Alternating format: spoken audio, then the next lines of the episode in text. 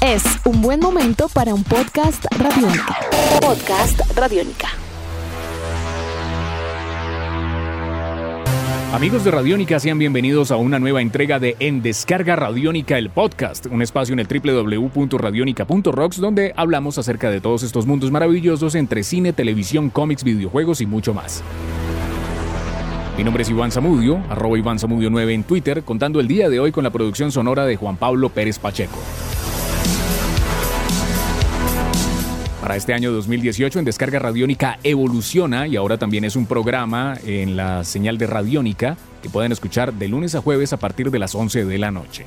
Semana tras semana en el programa hemos tenido la oportunidad de entrevistar a diferentes visitantes de otra dimensión para que nos cuenten sus experiencias entre todos estos campos. Para este año 2018, uno de los videojuegos independientes a nivel latinoamericano más interesante que se ha estado desarrollando se llama Long Gone Days. Esta es una producción desarrollada por Bura Studios, un estudio de desarrollo independiente en Santiago de Chile, y por esa razón tuvimos la oportunidad de conversar con sus cofundadores, Camila Gormas y Pablo Videla, quienes aparte de ser los desarrolladores de este estudio, son las personas que han liderado esta iniciativa desde hace unos buenos años. La primera pregunta para esta pareja de creativos fue cómo se dio el origen del estudio Bura en Santiago de Chile. Yo siempre había querido hacer eh, juegos. Eh, empecé a hacer eh, Long Gone Days en parte como algo más para agregar a mi portafolio y la verdad es que le fue tan bien al prototipo que hicimos que finalmente decidimos seguir adelante con la idea y para eso fundamos el estudio para ya ser conocido como una empresa, más que solamente unos desarrolladores independientes. Desde chica como que me gustaban harto los juegos y cuando jugué por primera vez un Final Fantasy, o bueno, era un JRPG que se llama Threads of Fate, que es de la misma compañía. Y ahí quedé fascinada y dije como que eso era lo que yo quería hacer. Porque antes había jugado solamente como plataformeros o cosas así. Pero ver un JRPG donde tú tomabas el rol de un personaje, elegías lo que decía y tenía mucha historia, eso me, me gustó mucho y me puse como a, a buscar cómo se podía hacer algo así y me encontré con una herramienta que se llama RPG Maker y a partir de eso me puse a escribir como lo que después terminó transformándose en Long Days. Esto hace como 14 años atrás. Como era algo para mi portafolio, dibujé en el estilo en el que dibujaba siempre. Así que ni siquiera fue como que pensé mucho si es que este estilo servía o no. Dibujé como el, de la forma en la que estaba acostumbrada. Y bueno, siempre me ha gustado la animación japonesa y era el estilo con el que estaba más cómoda, porque tratar de inventar algún estilo nuevo para poder eh, hacer el arte del juego me iba a demorar mucho más. Además que en general para nosotros siempre fueron referentes, como decía la cámara, desde un principio los RPG, yo también. La mayoría de los RPG que he jugado son japoneses. Cuando nosotros nos planteamos cómo sería el juego, uno de los referentes que nosotros eh, sentimos que era bien importante era justamente la saga de Shin Megami Tensei, que también mezcla todo el tema del dibujo en un estilo más japonés, más anime y con, elementos de RPG. Teníamos que dirigirnos hacia ese, a ese lado si queríamos hacer algo que quisiera sentir como un poco orgulloso y contento. También les preguntamos cuál es el estado actual del desarrollo de videojuegos en Chile. Bueno, en general en Chile la industria yo creo que se divide por lo menos en dos sectores. Unos en donde trabajan haciendo juegos a veces para clientes y otros en donde se tratan de desarrollar proyectos propios. Varias de las empresas que están trabajando en proyectos propios lo hacen gracias a financiamiento del Estado, en donde se realizan concursos públicos, en donde uno lanza una idea, un pitch de un proyecto y puede ganar algunos fondos para desarrollar la idea. De eso hay varios que están desarrollando su proyecto actualmente. Por el otro lado, de las empresas que hacen juegos para clientes, muchas veces pasan a hacer juegos desde juegos de consola como PlayStation hasta juegos móviles. Y en realidad la situación en cuanto a, cuanto a número de empresas no es, no es tan grande, pero sí lo suficiente como para que se pueda decir de cierta forma que hay una industria acá. Yo nunca he trabajado en oficina, así que no sé que es distinto trabajar independiente en donde no ves la cara con la gente con la que trabajas, pero la verdad es que yo nunca me he sentido como en desventaja por ser mujer en el, en el rubro. Y sí es emocionante ver que hay hartas mujeres y hay harto apoyo hacia las mujeres en el rubro.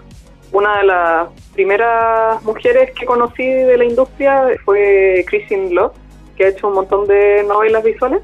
Bueno, en Chile sí, igual hay varias mujeres, pero creo que igual serían como menos de 10 mujeres o menos de 20, por lo menos. Pero que podemos conocer, pero por lo menos aquí se ve también que hay cierto interés por mujeres de participar en industria, de realizar proyectos y de, darse a, conocer. Por ejemplo, nosotros también tenemos una amiga muy cercana que trabaja desarrollando videojuegos nos hace igual sentir que, que por lo menos las barreras de pronto se pueden ver en la industria a nivel mundial acá no son necesariamente tan, tan rígidas. Se ve que por lo menos se tiene, se le da un espacio para que puedan trabajar. Teniendo en cuenta que este videojuego ha tenido un papel importante en el desarrollo de juegos indies a lo largo del año 2018, ¿de qué trata Long Gone Days? La historia trata sobre un soldado que debido a que se entera de la naturaleza de la misión en la que está haciendo partícipe, él decide renunciar a su ejército y tratar de cierta forma de evitar que se ejecute el plan de su del ejército al que pertenece. Entonces, durante su viaje, él conoce a varias gente que son civiles, que conoce un poco la realidad de esas personas. Él, junto con ellos, como trata de cumplir su objetivo. Nosotros tenemos un poco de una mezcla de estilos dentro del juego. Nosotros usamos esto de las mecánicas que uno está familiarizado en las novelas visuales. La historia, los diálogos, la interacción entre los personajes y eh, dentro de lo que son las mecánicas de RPG, son mecánicas un poco más simplificadas. Nosotros mantenemos ciertos elementos que son típicos, por lo menos de los JRPG, que son las batallas por turno, con habilidades, ataque, ítems, ese tipo de cosas, pero nosotros tratamos, como buscamos enfocarnos más en el lado de la historia, eh, removimos algunos elementos como por ejemplo el grinding, nuestros personajes no, necesitan eh, ganar experiencia o subir tanto de nivel como pasa en algunos juegos, cuando aprenden habilidades nuevas, cuando mejoran sus, stats, gracias a, puntos específicos dentro de la historia. Lo mismo con las batallas, las batallas no son tanto como, no hay, no hay random encounters, sino que las batallas ocurren en puntos específicos en la historia y su objetivo es básicamente tratar de avanzar Bueno, yo creo que una de las cosas más difíciles fue tratar de que nos consideraran afuera porque acá en Chile, claro, como el rubro es pequeño, es fácil, de hecho creo que fue como una reunión de desarrolladores y ya después como que ya todos me conocían. Pero afuera es complicado porque desde Chile sale igual caro poder ir a PAX o a la GDC o a esos eventos. Entonces, la mayoría de las cosas que hacemos en cuanto a marketing son solamente por internet. Y aún así, la gente nos ha ayudado harto de hecho, si no fuera gracias a la gente que nos sigue, yo creo que no nos habrían escuchado, no sabrían de nosotros fuera de Chile. Claro, y dentro de eso, una de las etapas más complicadas que vivimos fue durante la campaña de Indigo que hicimos para recaudar fondos para el desarrollo del juego, porque tuvimos que partir desde cero, bueno, y este es trabajo que toma a Camila, tratar de, de construir una audiencia que conociera el juego, que le interesara el juego, como para ser capaz de donar dinero para la, para la campaña de crowdfunding. Y el desarrollo de una campaña de crowdfunding durante un mes completo es mucho trabajo y es bastante estresante. Pero gracias a eso creo que nos sirvió primero como experiencia y por otro lado porque eso mismo nos llevó a, llegar a mucha más gente y que ahora eh, nos sigue en nuestras redes sociales, que compra el juego y que en realidad nos ha apoyado en este proyecto. Desde su perspectiva como creativos y desarrolladores, ¿cómo ven actualmente el tema de lo indie y de lo retro? Yo siento que, por un lado, la estética un poco retro debe tener dos razones por las que existe, yo creo. Por un lado está el hecho de que para generar este tipo de arte es mucho más fácil para equipos chicos de generar un arte un poco más simplificado, por lo menos es el caso de nosotros, donde nosotros decidimos también irnos por el lado del pixel art porque es mucho más fácil que si nosotros hubiésemos querido hacer el juego en 3D, por ejemplo, eh, requiere mucho menos trabajo para nosotros y además nos sirve para ir generando más contenido más rápido. Y por otro lado, yo siento que la gente también trabaja un poco, por lo menos los que desarrolladores independientes trabajan haciendo juegos que a ellos les apasionan. Y por lo menos en nuestro caso, los juegos que más nos llaman la atención, que más nos apasionan, son juegos que jugamos cuando éramos niños. La motivación parte desde un poco la, desde la nostalgia y desde querer hacer algo que a uno le, le llama la atención cuando era más joven. Yo sé que es pixel art, pero Long on Days en general no lo considero como retro porque igual tenemos, no sé, cuántas cosas como en, en alta resolución.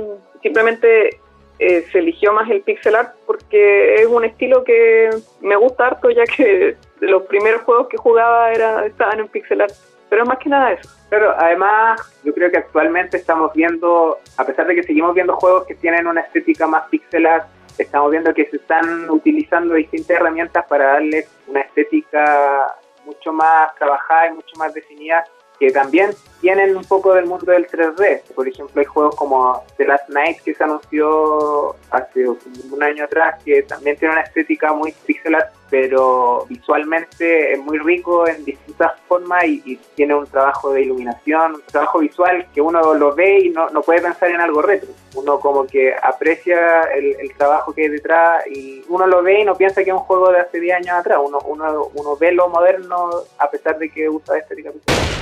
Vale la pena decir que el videojuego de Long Gone Days es una propuesta de videojuego independiente que se desarrolló inicialmente a través de una campaña de crowdfunding. Por esa razón les preguntamos qué se necesita para vender una buena idea en una campaña de estas.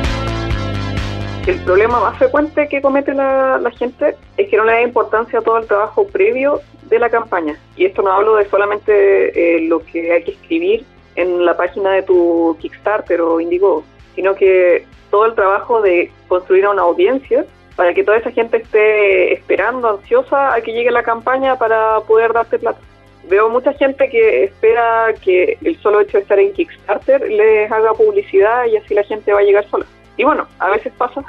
Lo más importante es que ya tengas harta gente que te siga en redes sociales o que quizás estén suscritos a un newsletter o porque así cuando tú anuncias que va a salir la campaña, ya está toda esta gente esperando y cuando se meten a ver la campaña ven que ya aportaron con dinero y eso da más confianza para que llegue más gente. Pero eso es lo, principal y es lo que donde veo que falla mucha gente, que lanza una campaña Kickstarter teniendo, no sé, 20 seguidores en Twitter y después nadie se entera que salió la campaña. Bueno, en nuestro caso, nosotros nos vemos al resto de los desarrolladores de videojuegos como competencia. De hecho, gran parte de la gente que nos comparte nuestro trabajo, que nos hace like, que nos pone retweet, cosas son muchas veces otros desarrolladores de videojuegos. Eh, también en situaciones en donde nosotros hemos estado con dudas respecto a qué paso seguir, qué decisiones tomar, han sido otros desarrolladores que nos han dado consejos, que nos han ayudado en ese sentido, y ha sido gente de Europa, de Estados Unidos, de distintas partes que ha estado cuando nosotros hemos tenido dudas o preguntas. Entonces, yo siento que uno tiene que ir con esa mentalidad de que la gente no está todo el tiempo pensando en competir, claro, en competir, sino que muchas veces la gente está dispuesta a ayudar, está dispuesta a prestarse un poco de apoyo y que haciéndolo, y uno también tiene que estar dispuesto a ayudar a otros cuando llegan pidiendo ayuda, y en ese sentido, con eso yo siento que, que la industria en general crece sirve como para que este proceso no sea tan, tan difícil como de repente puede llegar a ser. También les pedimos a Camila Gormas y a Pablo Videla que nos dieran sus videojuegos recomendados, los más influyentes dentro de su trabajo. Uno de los juegos recientes, o no sé si tan reciente, porque es del año pasado, pero que me enganchó mucho, es el Persona 5, ya que visualmente y por elementos de gameplay y por la historia lo encontré que era muy llamativo. Así que yo siento que es un juego que deberían probar, a pesar de que no les gustan los JRPG, yo creo que lo van a disfrutar igual. Hay otros juegos que, por lo menos para mí, son han sido como igual siempre una inspiración en la saga Metal Gear Solid, que ya desde el Metal Gear Solid 1 que lo sigo en PlayStation 1 y, y de ahí como que siento que son un juego, una saga que todo el mundo debería jugar. A mí, en lo principal, me gustan harto los juegos donde uno tiene la libertad de explorar mucho y hacerlas, realizar las misiones de cualquier forma posible. Así que yo siento que una de las sagas también que me gusta alto es la saga de los Deus y yo siento que eso también son juegos muy bien realizados, muy bien logrados y que le dan una libertad que no muchos juegos le entregan al juego. Bueno, el primero que quiero recomendar es Papers, Please porque fue el juego indie que me motivó a yo empezar mi, propio proyecto. Y además porque tiene toda esta historia como mundo paralelo que está durante un régimen opresivo. Y ver que a la gente le podía interesar una historia con esa temática que no tuviera peleas ni nada así, me hizo pensar que era buen momento para empezar a trabajar en la materia. El otro que me gusta harto, que también tiene una temática más o menos parecida, es This War of Mine, donde también es una guerra vista desde el punto de vista de los civiles y cómo sobreviven durante una escasez de productos y, y harta inseguridad. Y el tercero, que también fue una gran inspiración y que me gusta mucho, es el Digital Devil Saga, que es de PlayStation 2. Trata sobre soldados como en un mundo medio distópico y es un JRPG. Y finalmente que nos comentaran sobre sus futuros planes alrededor de lo que va a ser este videojuego y otros proyectos. Nos encantaría sacarlo en consolas, pero todavía no podemos confirmar ninguna, ya que todavía no hemos entrado como a procesos, bueno, todos los, procesos que hay que hacer antes de lanzar un juego en consola, pero de que queremos, claro, nos encantaría. Nosotros, el juego actualmente está en acceso anticipado en Steam, Así que a corto plazo lo que nosotros, lo que nos viene por ahora es terminar Long Days. Estamos próximos a lanzar el, la segunda parte, una actualización grande, donde viene más contenido de la historia y tratar de terminar el juego lo más pronto posible, el juego completo y de ahí ya, una vez que esté listo, eh, empezar a ver juegos con Pero nosotros lo que sí nos estamos preparando harto para un eventual lanzamiento, pero no podemos confirmar nada. Bueno, el juego lo pueden encontrar eh, principalmente en Steam, pero también está en, en la tienda de Humble Bundle, está en itch.io, GameJolt, bueno, ya estaba disponible para PC y Mac. Eh, y bueno, además si quieren más información pueden entrar a longgonedays.com y claro, tenemos Twitter, Tumblr, Facebook, también tenemos un newsletter Así que ahí pueden elegir el que prefieran. Y están todos eso, esos links desde longondays.com. Esto fue en Descarga Radiónica, el podcast, un espacio en el www.radionica.rocks donde nos gusta conversar con ustedes y con otros invitados acerca de mundos maravillosos entre cine, televisión, cómics, videojuegos y mucho más. Recuerden, para este año 2018 ustedes pueden escuchar además en Descarga Radiónica de lunes a jueves a partir de las 11 de la noche a través de todo el sistema de frecuencias de Radiónica. Mi nombre es Iván Zamudio, arroba Iván Zamudio 9 en Twitter y arroba piloto.espacial.3000 en Instagram, contando además con la producción sonora de Juan Pablo Pérez Pacheco. Un saludo muy especial para todos ustedes. Hasta pronto. Nuestros podcasts están en radionica.rocks, en iTunes, en RTVC Play y en nuestra app Radionica para Android y iPhone. Podcast Radionica.